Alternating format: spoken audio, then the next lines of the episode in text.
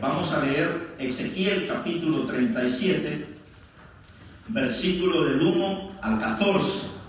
Y ahí Dios nos va a hablar en esta noche. Si usted tiene una, una, una libreta, anote, porque Dios le va a hablar, ¿verdad? Dios le va a hablar de una manera muy especial. Y ahí vamos a, a meditar en esta preciosa tarde el poder de creer. Dios anda buscando gente que le crea. Dicen que los niños tienen, tienen más convicción a veces que nosotros, ¿verdad? De creer en eso sobrenatural. Y aquí en Ezequiel 37 Dios nos va a hablar. Y aquí vamos a despegar, ¿verdad? Esta palabra. Y es una, vamos a tomarlo como rema, ¿verdad? Que si Dios lo hizo en el pasado, lo puede hacer en el ahora, en el presente y ahora. Dice la palabra de Dios, la mano de Jehová, mire qué lindo esto, la mano de Jehová vino sobre mí y me llevó en el espíritu. Me gusta esto, cuando Dios te lleva en el espíritu, hermano, porque Dios, ¿verdad? Cuando te lleva en el espíritu a un lugar es que te va a enseñar algo sobrenatural. Entonces dice que la mano de Jehová vino sobre Ezequiel y lo llevó en el espíritu, ¿verdad? En el espíritu de Jehová y me puso en medio de un valle que estaba lleno de huesos y me hizo pasar cerca de ellos por todo el derredor. Y aquí que eran muchísimos sobre la faz del campo y por cierto secos en gran manera. Y me dijo, esto es interesante, hijo de hombre, aquí hace una pregunta, mire, hijo de hombre, ¿vivirán estos huesos? Oye, hermano, qué pregunta la que Dios hace, ¿verdad? ¿Vivirán estos huesos? Oye, así nos cuesta creer, hermano, que Dios sana a un enfermo. Imagínense. Y Dios nos pregunta a veces, ¿tú crees que yo puedo hacer este milagro sobre tu hijo, sobre tu hija, sobre tu finanza, sobre tu salud, sobre tu familia? ¿Verdad? cuando parece que ya todo está perdido. Ya no hay esperanza. Era un valle de huesos secos en gran manera. Y Dios viene y le pregunta a Ezequiel, ¿vivirán estos huesos? Uy, hermano, yo creo que en esta respuesta todos patinamos, ¿verdad? Yo quisiera creer que usted se va a sacar una A en esta respuesta que usted daría.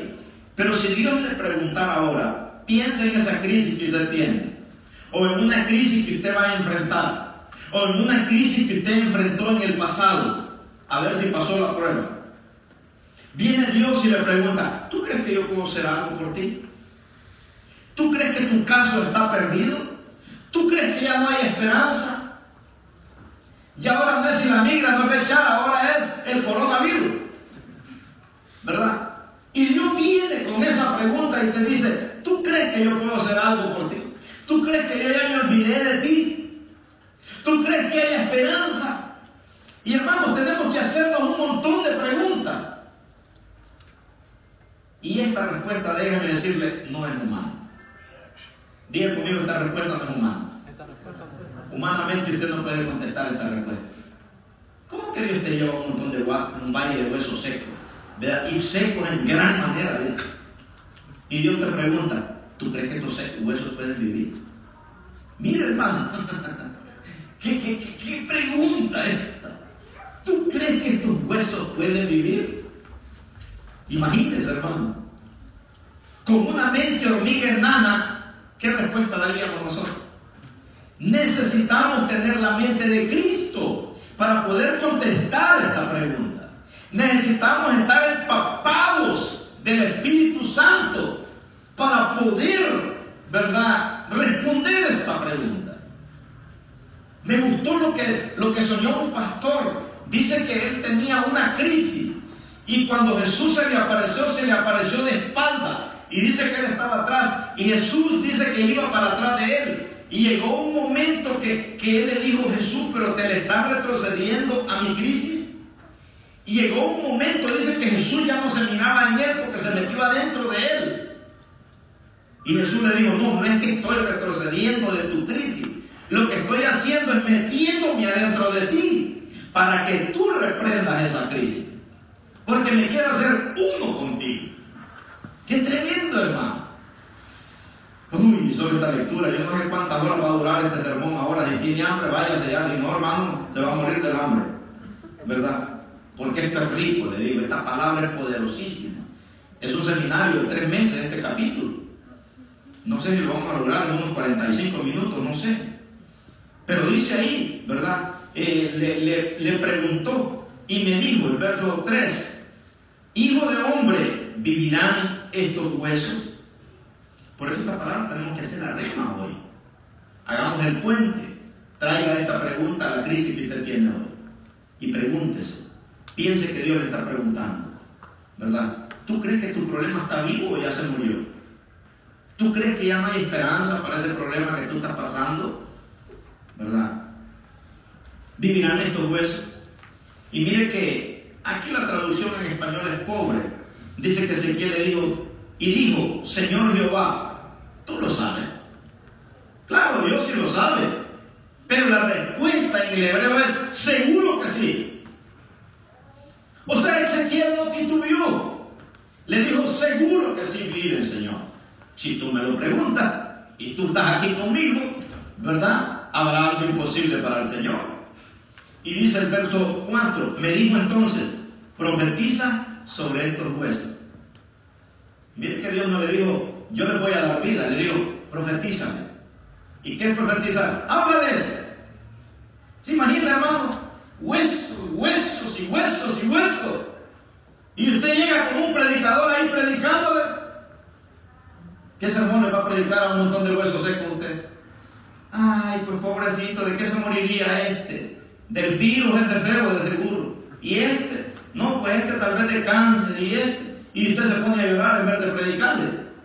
No es un sermón de derrota que tienes que predicarle, es un sermón de poder de Dios. Que usted crea, profetiza a estos huesos. ¿Qué sermón usted le daría a un montón de huesos secos, hermano? Imagínense. Y dice que, que, que, Ezequiel les predicó y les dijo, y diles, hueso seco, oíd palabra de Jehová. ¿Qué necesitan oír unos huesos secos? Palabra de Jehová. ¿Qué necesitan oír los huesos secos que están hablando negatividad hoy en día? Oír palabra de Jehová. No palabra de hombre, no palabra de noticiero, periódico, no. El mundo necesita oír palabra de Jehová. Pero necesita oír los Ezequieles que se paren para predicar. Verso 5 dice, así ha dicho Jehová Mire el sermón que les predica Ezequiel. Así ha dicho Jehová el Señor a estos huesos. He aquí, yo hago entrar espíritu en vosotros y viviréis. Oiga, hermanos, que gran sermón les predica Ezequiel a estos huesos Oír palabra de Jehová. Así dice el Señor, ¿verdad? Que entre espíritu en estos huesos y viviréis. Les dice ahí. El verso 6 dice, y pondré tendones sobre vosotros y haré subir sobre vosotros carne y os cubriré de piel y pondré en vosotros espíritu y viviréis y sabréis que yo soy Jehová. Y dice Ezequiel ahí en verso 7, profeticé pues como me fue mandado y hubo un ruido. Uy, hermano, imagínese. ¿Verdad? Si usted es incrédulo y viene un montón de huesos que se están levantando, se muere usted y vienen los huesos. Si usted es incrédulo, Imaginen que usted ve una pata que levantó por allá con una mano, eh, con otro hueso, porque eran un montón de huesos, estaban todos eh, revueltos ya. Dice y profeticé, pues como me fue mandado, y hubo un ruido mientras yo profetizaba. Y aquí un temblor, dice, y los huesos se juntaron, cada hueso con su hueso. No, hermano, si uno no está en el espíritu, aquí se muere uno. Al ver eso, ¿qué será esto, verdad? Imagínense qué tremendo. Si los discípulos dijeron, ¿quién es este que aún el viento y el mar le obedecen? Cuando Jesús paró el viento y la tempestad, no digamos aquí levantándose ese montón de huesos. Dice Ezequiel en el verso 8, y miré y aquí tentones sobre ellos, y la carne subió, y la piel cubrió por encima de ellos, pero no había en ellos espíritu todavía. Se formó un cuerpo, ¿verdad?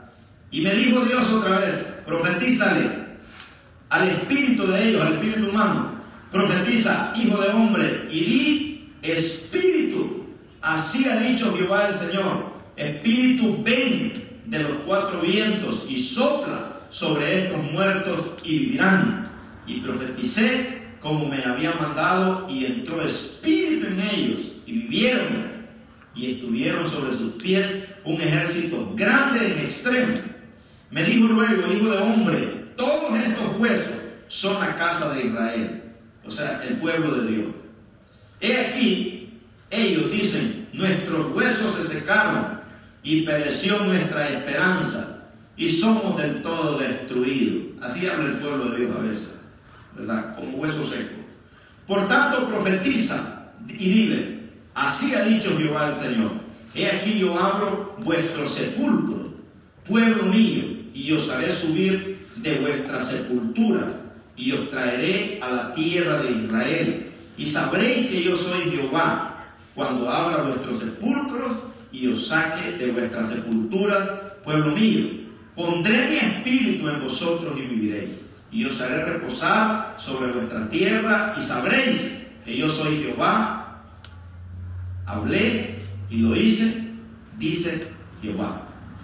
Señor, gracias te damos por esta palabra. Háblanos de una manera muy especial. Señor, que esta palabra pueda eh, poner en nosotros el poder de creer. Señor amado, en el nombre poderoso de Cristo Jesús. Te damos a ti la gloria y la honra, porque tuyo es el reino, el poder y la gloria por los siglos de los siglos. En el nombre poderoso de Cristo Jesús. Amén. Aleluya. Gloria al Señor.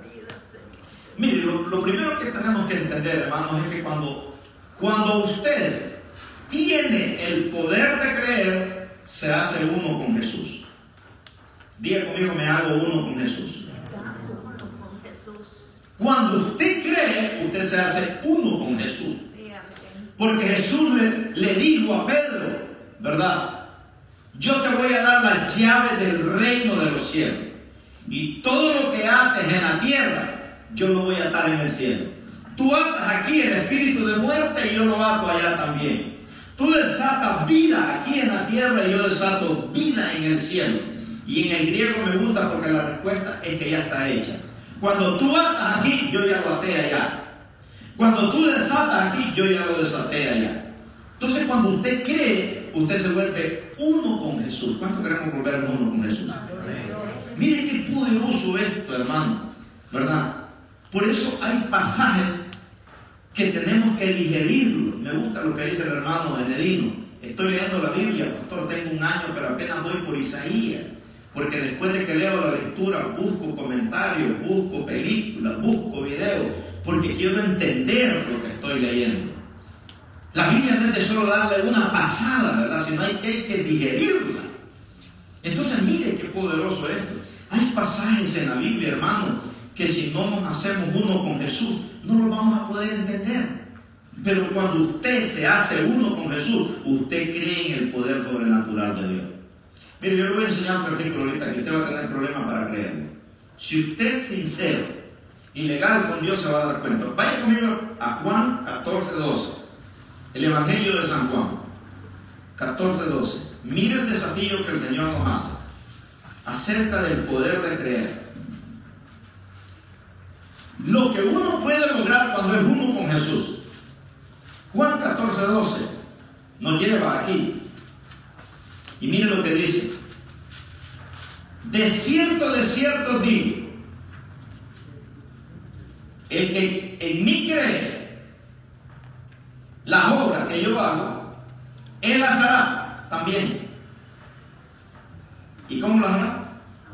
Y aún mayores hará porque yo dice, voy al Padre. Oiga, hermano, de cierto, de cierto digo, en mí cree la obra que yo hago, ¿y cuáles eran las obras que Jesús hacía? Le daba vista a los ciegos, los sordos oían, los paralíticos se levantaban, los endemoniados eran libres, los muertos resucitaban, y todavía el Señor dice, mayores que yo hará porque yo voy al Padre a interceder por él. Por eso Dios nos ha dado un poder sobrenatural. Por eso dice Juan 1.12, y a todos los que le recibieron, a los que creen en su nombre, le dio poder. ¿Cuál poder? ¿Humano? No.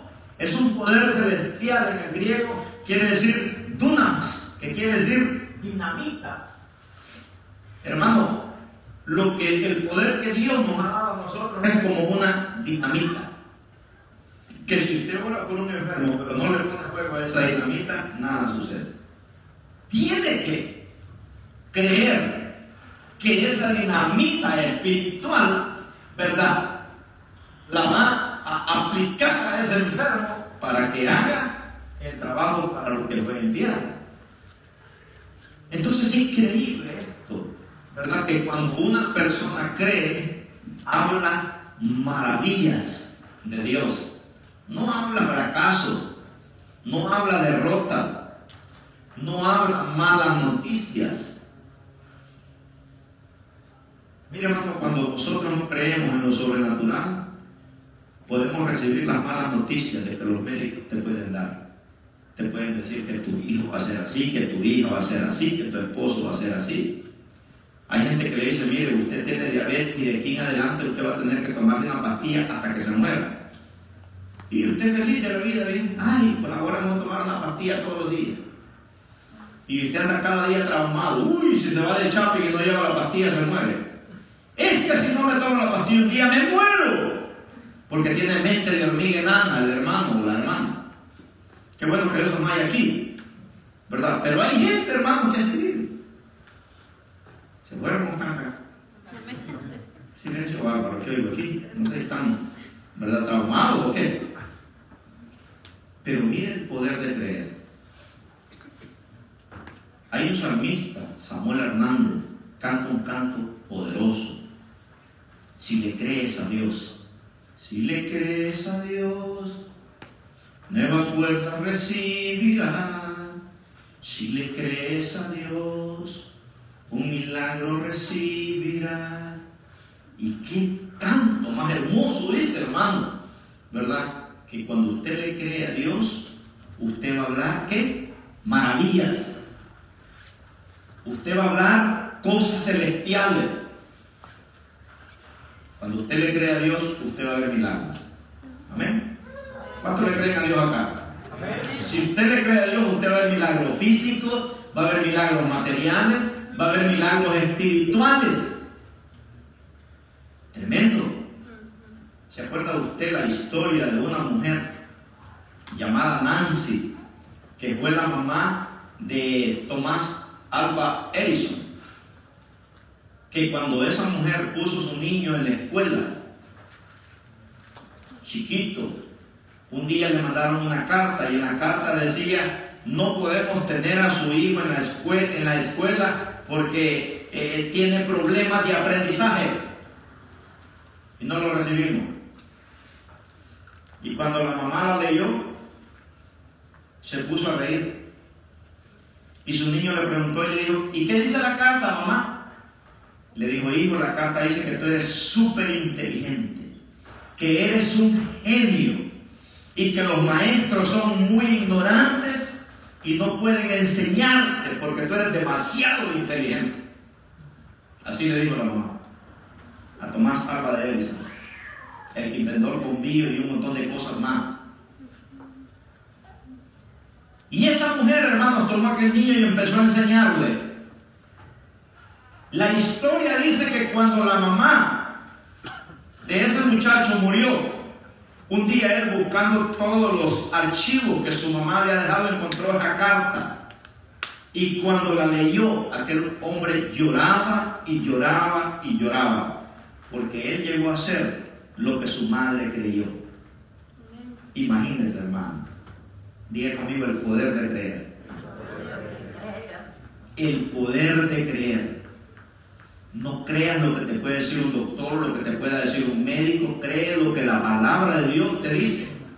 Este es cuando un pastor te dice algo, asegúrate que es la palabra de Dios y no la palabra de él. Vaya conmigo Marcos capítulo 6, versículo 6. Voy a seguir el otro domingo con este tema porque eh, este mes tengo que estar hablando de esto, ¿verdad? Del poder de creer. En Marcos capítulo 6, versículo 6. Mire qué tremendo esto, hermano. Dice ahí, hablando de Jesús, hablando eh, desde el 5, Marcos 6, 5, hablando de Jesús, del ministerio de Jesús. Dice, no pudo hacer ahí ningún milagro, salvo que sanó a unos pocos enfermos, poniendo sobre ellos las manos. Pero mira el 6, y estaba asombrado de la incredulidad de ellos y recorría las aldeas de alrededor enseñando. Jesús quedó asombrado donde él creció y nació. No pudo hacer milagros ahí a causa de la incredulidad de ellos. Por eso es que tiene que haber cristianos en la familia. Porque a veces en la familia hay mucha incredulidad. Pero cuando hay un cristiano en esa familia, ese cristiano es el que echa fuera la incredulidad. Como leíamos el viernes en la historia de Marcos 2, de aquellos cuatro hombres que llevaron al paralítico. Y Jesús premió la fe de los cuatro. No el paralítico, el paralítico era mundano. Él no creía. Pero dice que la fe de los cuatro, dice, fue la que hizo que Jesús le dijera al paralítico, levántate, tu fe te ha sanado y te ha salvado. Donde hay incredulidad, hermano, los milagros escasean. Por eso tenemos que mantenernos creyendo que si Dios te ha dado una palabra, créela, créela y créela hasta que el milagro se haga realidad. Vaya conmigo a Deuteronomio 1, 30 al 33. Miren las bendiciones que uno se pierde cuando no cree. Deuteronomio 1, 30 al 33. Las bendiciones que nos perdemos cuando somos incrédulos. Vamos a llenar de palabra ahora. Que la palabra del oír viene la fe y el oír la palabra de Dios. 1.30 al 33. Dice Deuteronomio 1.30 al 33. Jehová vuestro Dios, el cual va delante de vosotros, Él peleará por vosotros. ¿Quién va a pelear por vosotros? Jehová. No es usted. No soy yo, nosotros estamos débiles. Nosotros estamos desanimados y derrotados a veces. Pero miren cuando nos mantenemos creyendo. Jehová vuestro Dios, el cual va delante de vosotros, Él peleará por vosotros, conforme a todas las cosas que hizo por vosotros en Egipto delante de vuestros ojos. Y en el desierto has visto que Jehová tu Dios te ha traído como trae el hombre a su hijo, por todo el camino que habéis andado hasta llegar a este lugar. Y aún con esto no creíste a Jehová vuestro Dios, quien iba delante de vosotros por el camino para reconoceros el lugar donde había de acampar con fuego de noche para mostrar, para mostraros el camino por donde anduvieses y con nubes de día. Mire cómo Dios, hermano, este pueblo miró todas las maravillas de Dios. Y aún así ellos decidieron no creer. Mire, la gente que Dios ha hecho más milagros en ellos son los que andan en el mundo a ¿No cree usted que la gente por un milagro que Dios les hace se van a quedar en la iglesia? Porque usted decide ser incrédulo o creyente. Esta gente miraron todas las maravillas de Dios. Y aún así decidieron no creer. Y ahí lo dice el Señor, ahí en el verso 32. Eh, y aún con esto dice, no creíste a Jehová vuestro Dios. Llega un momento, hermanos, que la incredulidad es un espíritu del diablo Si la incredulidad es tan fuerte en una persona, ¿verdad? Puede ser que esa incredulidad se vuelva ahora, ¿verdad? Eh, eh, un espíritu de las tinieblas. Por eso en 2 Corintios 4:4 dice que el Dios de este siglo, que es Satanás, ha cegado el entendimiento, dice, de los incrédulos para que no les resplandezca la luz del Evangelio. Y cuando usted lee ese pasaje se da cuenta que Dios le está hablando a su pueblo. Imagínense. ¡Qué increíble! Entonces, nos damos cuenta que una de las mayores capacidades que Dios nos ha dado a cada uno de nosotros es la capacidad de creer. Diga conmigo la capacidad de creer. Solo el cristiano tiene derecho a este beneficio de creer, porque Dios nos ha dado muchos beneficios. ¿Verdad? Pero nosotros tenemos la bendición y la capacidad que Dios nos ha dado de creer. Por eso el justo por su fe vivirá. Por eso es que andamos por fe y no por vista. Porque el Espíritu Santo nos ha dado esta bendición. Imagínense, si usted cree que puede ser exitoso, ¿verdad? Si usted puede, cree que puede cumplir el destino que Dios le ha dado, hay un poder increíble en lo que creemos. Diga conmigo, hay un poder increíble en lo que creemos. Por eso dice el Salmo 37.5, encomienda a Jehová tu camino y confía en Él y Él hará. No dice a ver si lo hace. Encomienda a Jehová tu causa, tu problema, tu necesidad. Y confía en Él, dice, y Él hará. Él exhibirá su justicia como la luz del mediodía. Por eso los que fuimos alumbrados con el Espíritu Santo, no seremos avergonzados, hermano. No seremos avergonzados. Qué tremendo. ¿Verdad? Que hay un poder increíble en lo que creemos. En lo que usted cree es más poderoso que cualquier mala noticia que usted pueda recibir. O sea que cuando usted cree en Dios, la mala noticia no tiene poder para penetrar en tus pensamientos, en tus emociones y en tus sentimientos. No puede. La incredulidad no puede. En las malas noticias que te den, la incredulidad no puede penetrar. Siempre tendrá la última palabra ante cualquier adversidad que pasemos cuando creemos en Dios. Mire qué hermoso. Por eso es que estamos como estamos. Por eso es que en estos tiempos no estamos derrotados. Estamos afligidos, sí. Estamos en apuros, sí. Dice el apóstol Pablo en 2 4.8, estamos derribados, dice, pero no destruidos. Estamos en apuros, pero no estamos desesperados. Porque sabemos que el Espíritu Santo está en nosotros. En este vaso de barro, en este cuerpo hecho polvo, ¿verdad? Dios ha puesto una joya en nosotros que se llama Espíritu Santo. Y Él es el que nos lleva, como decía mi esposa, de poder en poder, de triunfo en triunfo y de gloria en gloria. ¿Quiere llegar lejos usted, hermano? Créale a Dios. Créale a Dios. Qué lindo. El domingo pasado tuvimos la bendición de ver a Edwin con Jenny, después de 11 años, ¿verdad? Separados, ahora vienen y hacen votos matrimoniales. Porque en los dos está el poder de Dios. Y en un momento, como dijo Edwin, volvemos en sí.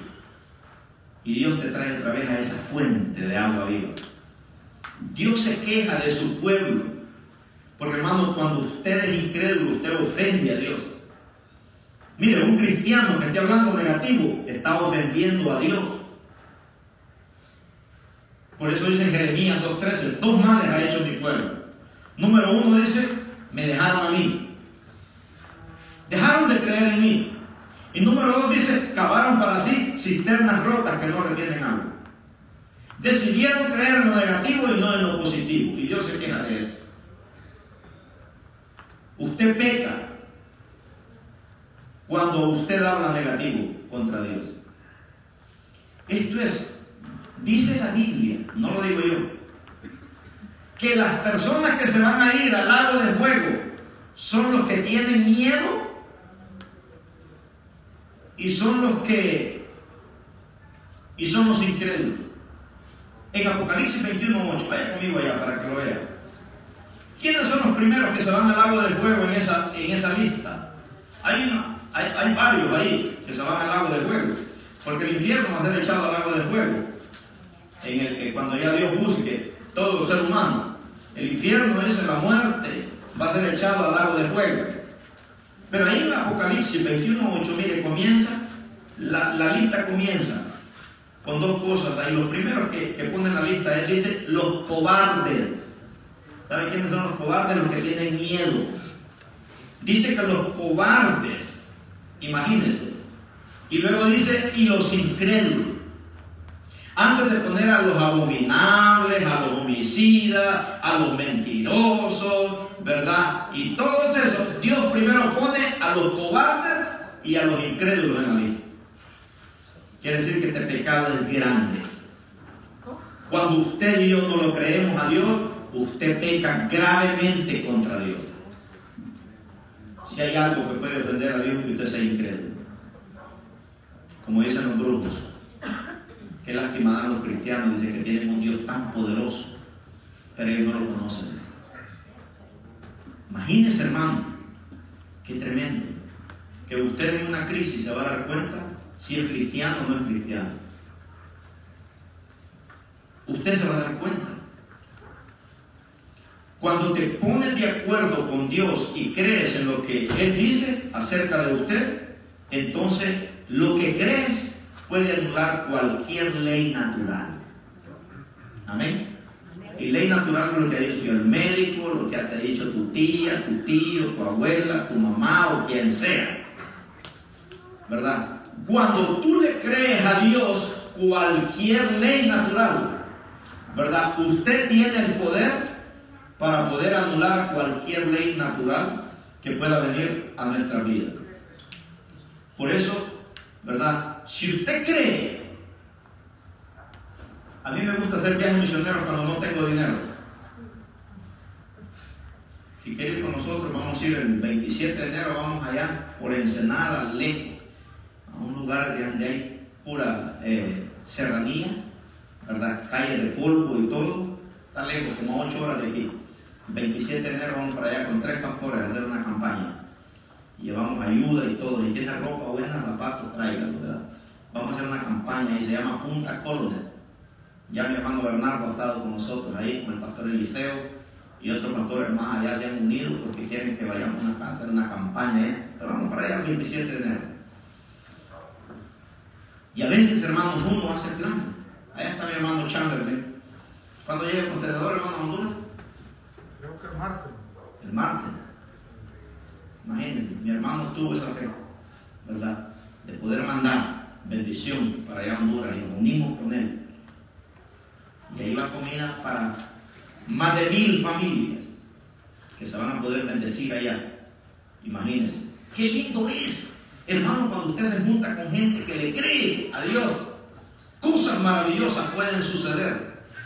Entonces vemos ahí, ¿verdad? Que cualquier mala noticia, ley natural, lo que usted cree es mayor que lo que puede venir sobre su vida. Por eso Pablo oró. Y vaya conmigo a Efesios 1.19. Todavía estoy en mi introducción, me he llegado a Ezequiel. ¿Verdad? No me malentienda. Pero vamos a seguir el otro domingo, ¿no? No te vayas a estresar. Ahí en Efesios 1.19, solo vamos a poner la introducción hoy. Ya el otro domingo vamos a seguir con el mensaje. ¿verdad? Para que usted se quede picado y venga el otro domingo, porque estos mensajes, hermanos, son muy. Eh, esta es vitamina fina para, para el alma. Miren lo que Pablo habló en Efesios 1.19. Dice, cuál la supereminente grandeza de su poder para con nosotros, lo que creemos, según la operación del poder de su fuerza. Uy, hermano, cómo extiende Pablo este pasaje. Dice la supereminente grandeza de su poder. Imagínense. De su poder para con nosotros los que creemos. Según la operación del poder de su fuerza. ¿Qué pudiéramos entender aquí? La increíble grandeza del poder de Dios para el que le cree para el que le cree. Qué tremendo que en la Biblia encontramos unos eh, eh, hombres y mujeres ahí, hermanos, que le creyeron a Dios. A, a mí me encanta leer la historia de los jóvenes en la Biblia que fueron exitosos. Y me llama la atención de la reina Esther, una joven que era huérfana. Imagínense, ella no tenía paternidad de padre. Un su tío llamado Mardoqueo, primo, no sé qué era, la crió. ¿Verdad? Pero esta mujer llegó a ser la primera dama de 127 provincias. Pero en una ocasión vino el dardo del diablo. El diablo se levanta para desaparecer a todos los judíos de la tierra. ¿Verdad? Y esta mujer se levanta en el palacio y les manda carta a los judíos y les dicen, ayuden por tres días. Hablando de ayuno, estamos en ayuno este mes de enero, ayuno hermano. Ayunemos juntos. Les manda una carta a todos los judíos y les dice, ayuden tres días y tres noches, porque yo me voy a presentar delante del rey, aunque no me toca. El rey podía fulminarla en un segundo cuando alguien se presentaba delante del rey y no, no tenía cita. Y esta joven se presentó delante del rey y le dijo, y si perezco, que perezca. Pero ella tenía esa agallas, ¿verdad? De saber que aunque en el libro de Esther no aparece el nombre de Dios, pero vemos ahí la gloria y la presencia de Dios obrando, imagínense, en esas vidas ahí y en esos corazones. Entonces, notemos que el poder solamente es activado cuando creemos. Diga conmigo, el poder de Dios solamente es activado cuando creemos. Por eso Dios le dice a Ezequiel, ¿tú crees que estos huesos vivirán? Y Ezequiel le dijo, usted le cree. Claro que sí. Dios anda buscando gente que le cree. Dios andaba buscando un profeta, hermano, que trajera palabra de Dios a la nación. Y encontró a Ezequiel.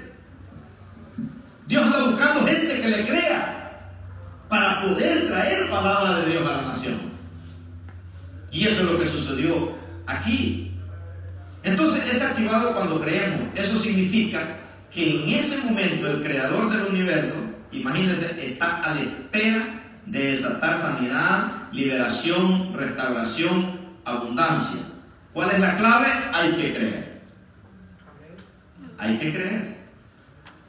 ¿Verdad? Vino la crisis para la gloria de Dios.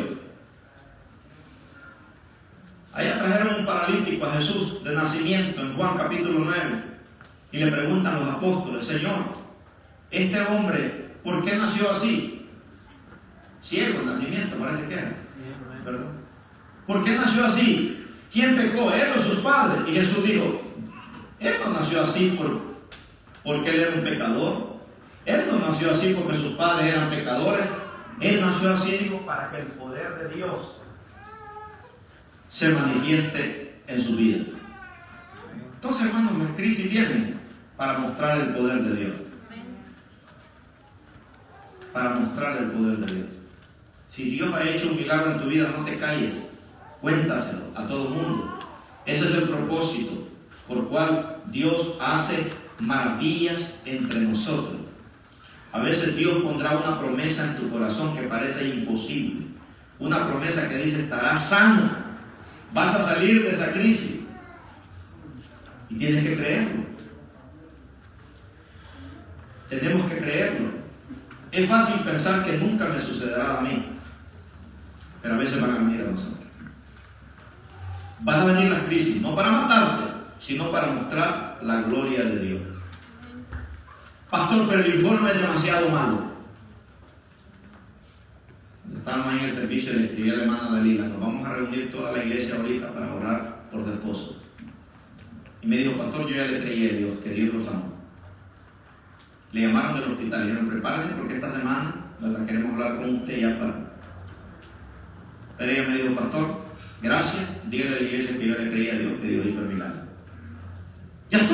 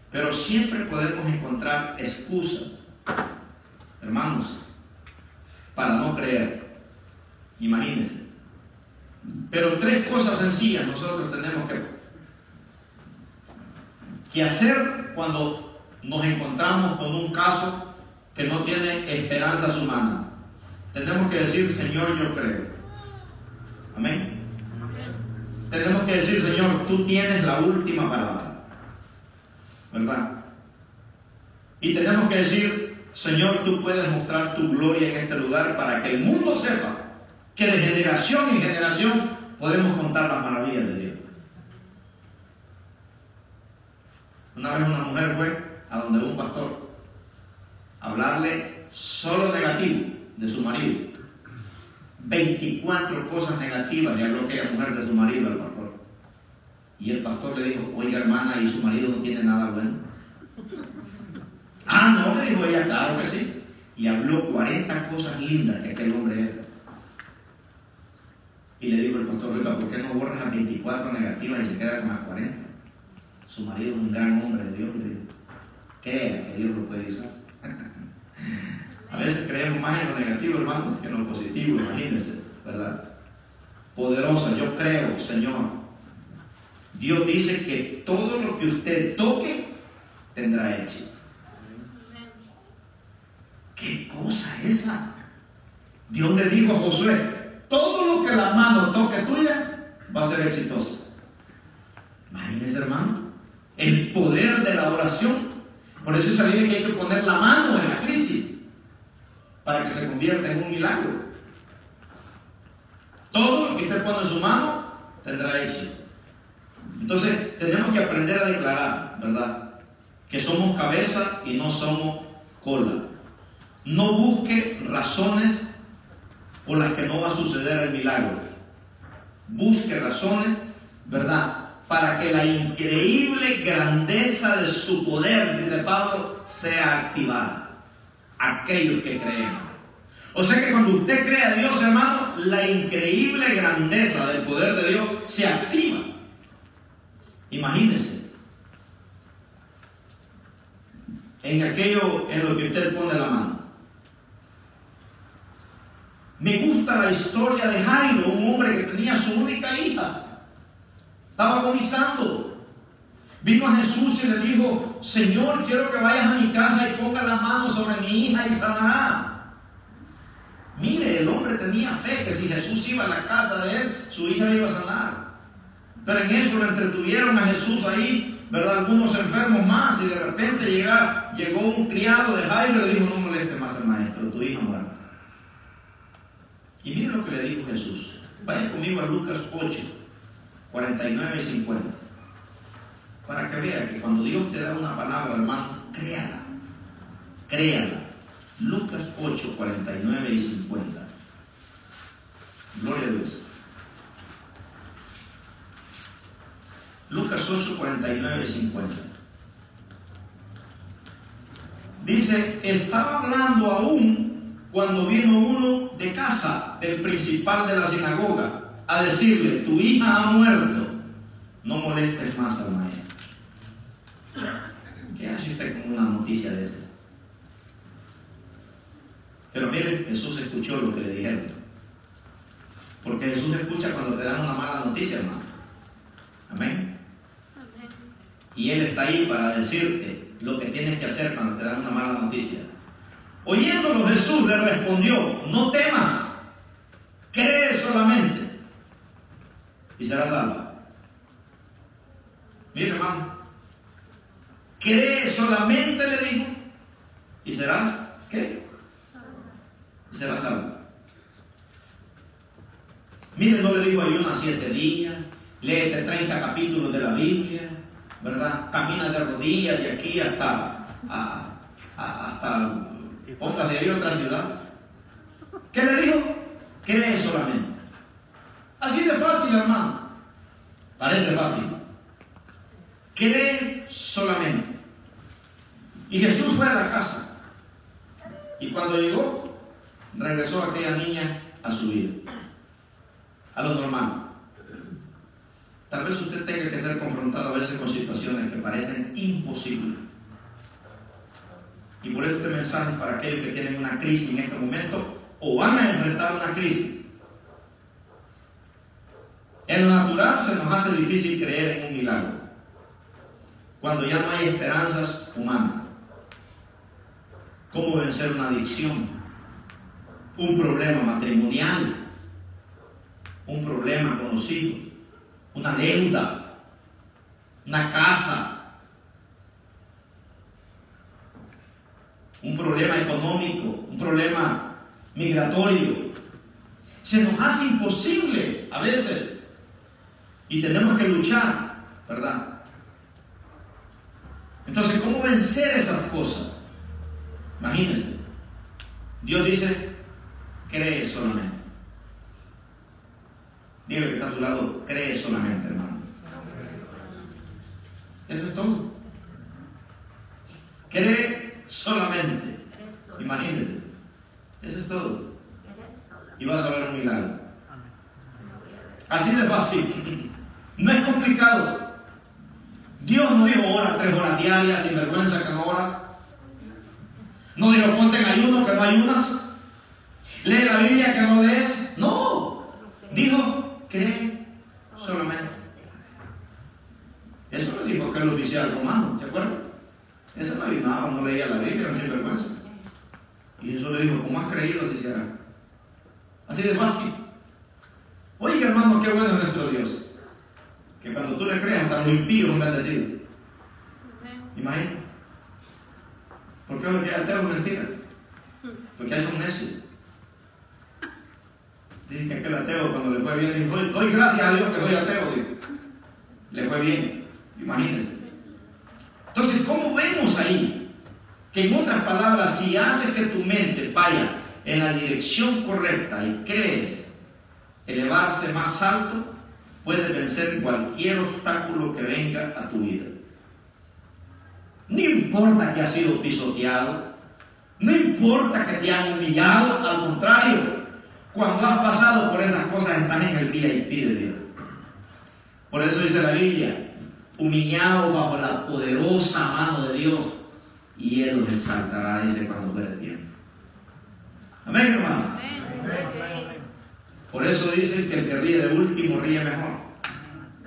Cuando te humillas, cuando te quebrantas en la presencia de Dios, Dios te va a levantar y te va a exaltar. Créele a Dios. ¿verdad? Créele a Dios. Las derrotas de nosotros a veces son grandes victorias para Dios.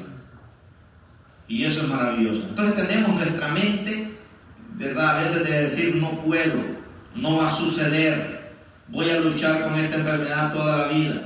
No, cree que Dios te va a devolver la salud. Créelo.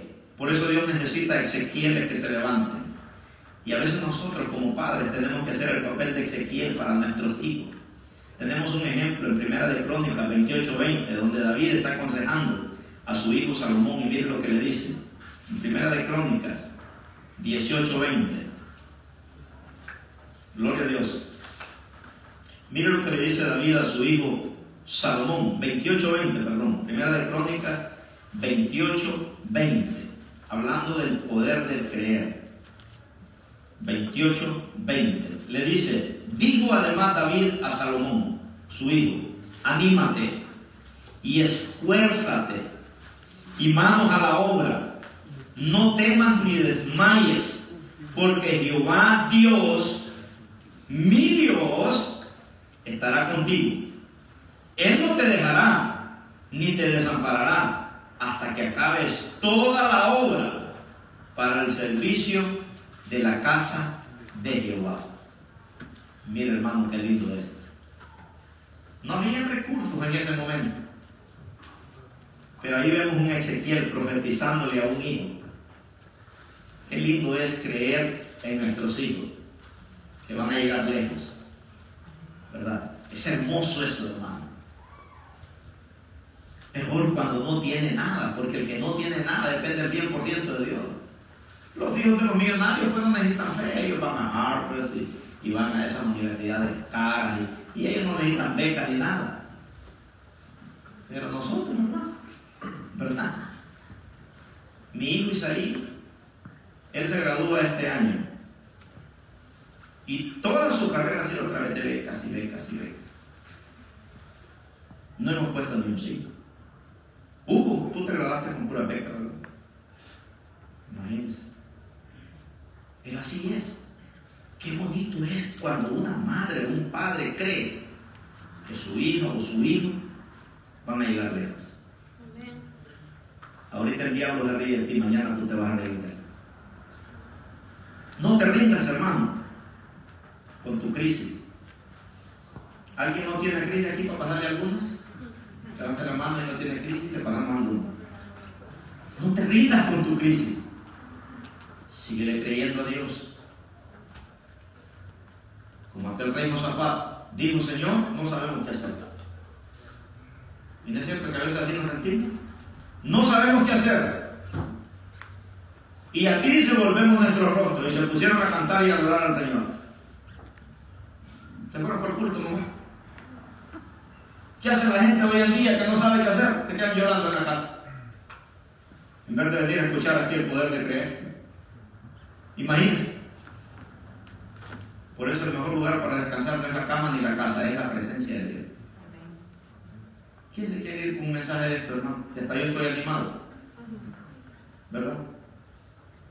Pero los que pidan niños allá me jalan las orejas. Pastor, ¿por qué predica tanto?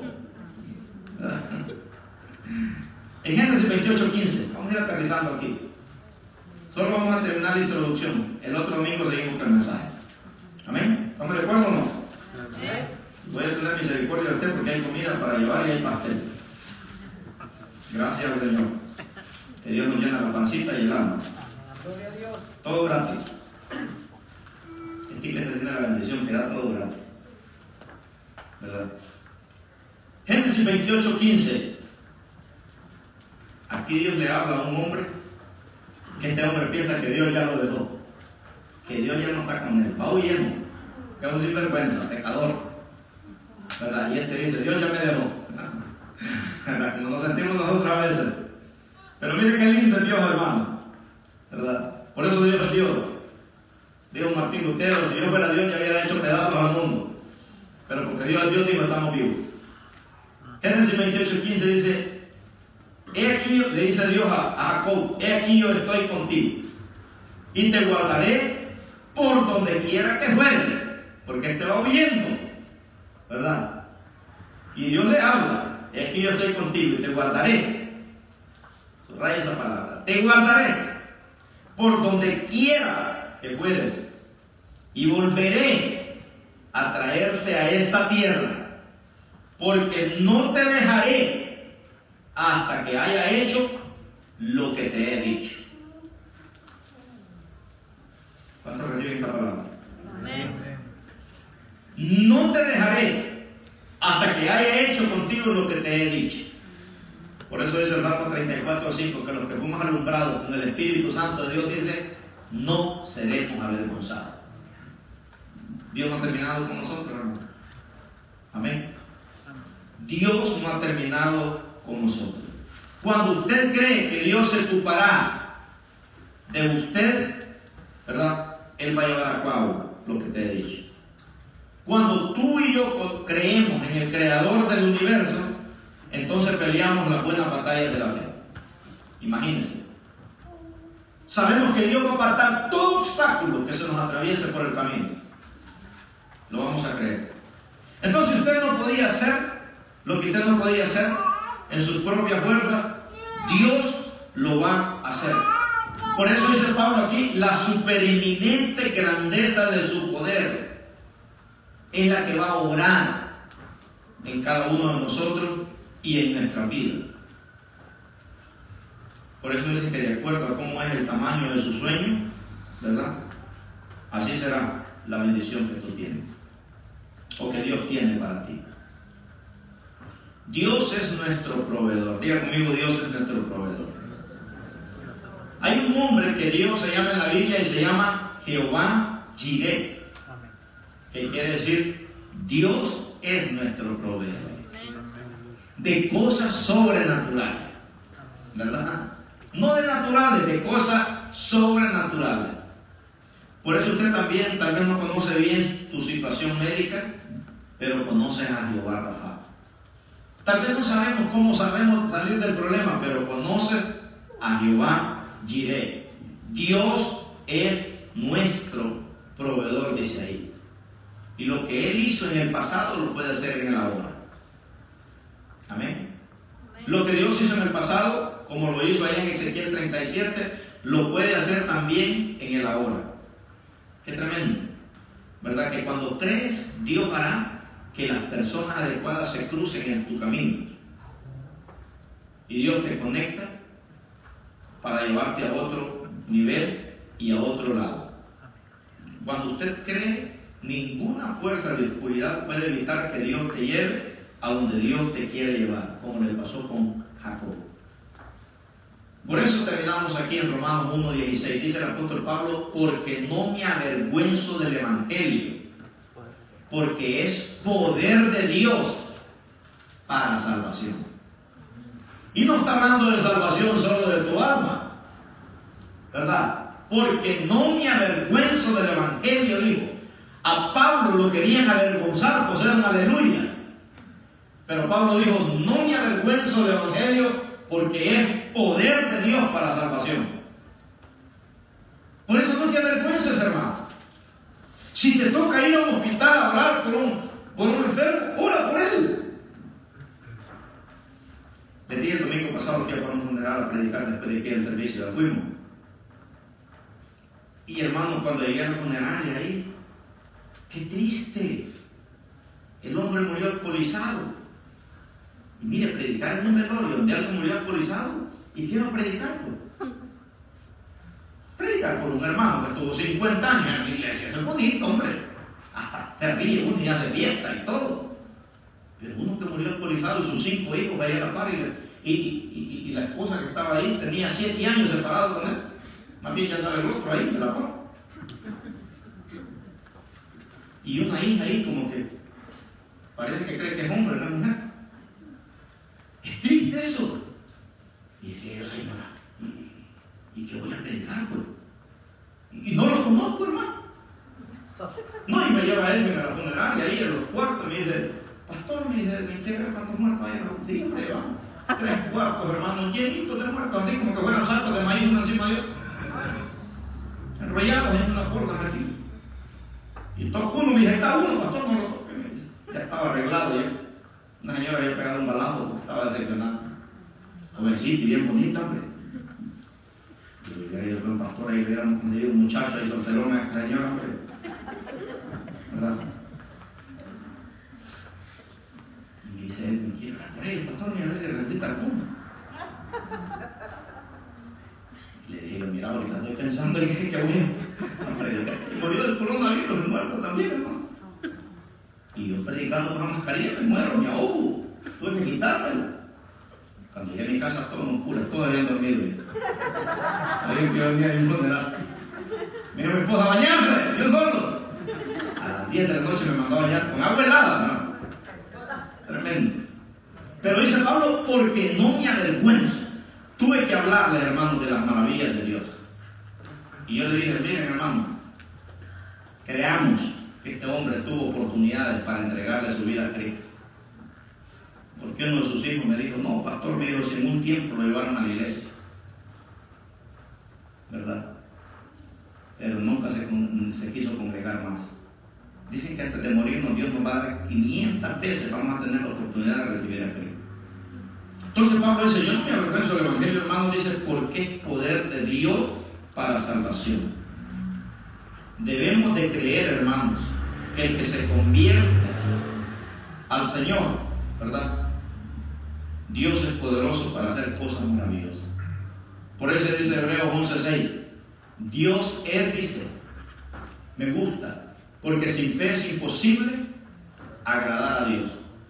Porque todo aquel que se acerca a Dios dice, crea que es, y lo deja ahí como un cheque en blanco para que usted lo llene. Dios es. En español pone galardonador, pero en el griego es Dios es lo que tú necesitas. Tú necesitas un milagro físico, Dios es tu milagro físico. Dios es tu milagro económico. Dios es tu milagro. Te deja ahí, llénalo tú. Dios es lo que tú necesitas. Qué lindo es nuestro Dios, hermano. Que cuando usted tiene una crisis, Dios es lo que tú necesitas. Solo de creerle. Y el milagro sucederá. Póngase de pie. Póngale ahí, continuará, se estaba dando nota. Y seguimos el otro domingo. Porque no llegamos ni a Ezequiel. Este es un mensaje positivo, pero, pero no llegamos ni a Ezequiel. El otro domingo vamos a seguir con Ezequiel 37. Amén. Aquí dice que pasen por el pastel, que no se vayan. Y la comida, ahí está en la cocina, hermano. ¿verdad? Así que no se vaya y hay comidita, ¿verdad? Para que lleve su platillo ahí para su casita. Amén. Gracias a las hermanas y a los hermanos, ¿verdad? Que, que pues Dios multiplique sus bendiciones. Y gracias por ese gesto, por amarnos, hermanos, y por querernos. ¿Verdad? Gracias porque Dios es un Dios de repente. Vamos a orar. ¿Verdad? Si usted tiene una necesidad, entréguesela al Señor. No busque razones para no creer. Cree solamente y el milagro sucederá. Padre, gracias te damos en esta preciosa noche. Qué lindo es tu palabra, Señor, que el reino de los cielos, dice la Biblia, no consiste en palabras, sino en poder y en hecho del Espíritu Santo en cada uno de nosotros para salvar, para dar vida, para dar vida de prosperidad, vida de salud, vida espiritual. Señor, en esta preciosa noche bendecimos a todos aquellos hermanos y amigos que nos ven a través de las redes sociales. Oramos por los hermanos y hermanas que esta noche han venido aquí. Oramos por los jóvenes de esta casa, Señor. Sabemos, Padre, que estamos con sueños grandes por delante. Y la crisis que está pasando este planeta Tierra no nos van a impedir, Señor, que creamos en lo sobrenatural. Y queremos, Señor, en esta preciosa tarde, que esta palabra, Señor, sea rema para nuestra vida. Que podamos aplicarlo, Señor, a aquella necesidad. Que tal vez humanamente es caso perdido. Que tal vez hemos dejado de creer. Que tal vez, Señor, decimos, Padre, ¿y ahora qué voy a hacer? La Biblia dice, cree solamente. Entrégale ese problema al Señor. Entrégale esa necesidad al Señor y verás la gloria de Dios. Marta y María le dijeron a Jesús, Señor, pero es que ya es tarde, llegaste muy tarde. Si hubiera venido hace tres días, Señor, mi hermano no hubiera muerto. Pero ahora ya es caso perdido. Pero Jesús le dijo, Marta, Marta y María, no te he dicho que si crees verás la gloria de Dios. Hermano, no creas, si tu milagro crees que ya está muerto, no está muerto. Cree solamente y mirarás la gloria de Jehová. Cree que este año 2021 Dios te va a promocionar para cosas grandes. Dios te va a abrir puertas grandes en este año. Cree que en este año Dios te puede dar una casa, Dios te puede dar un carro,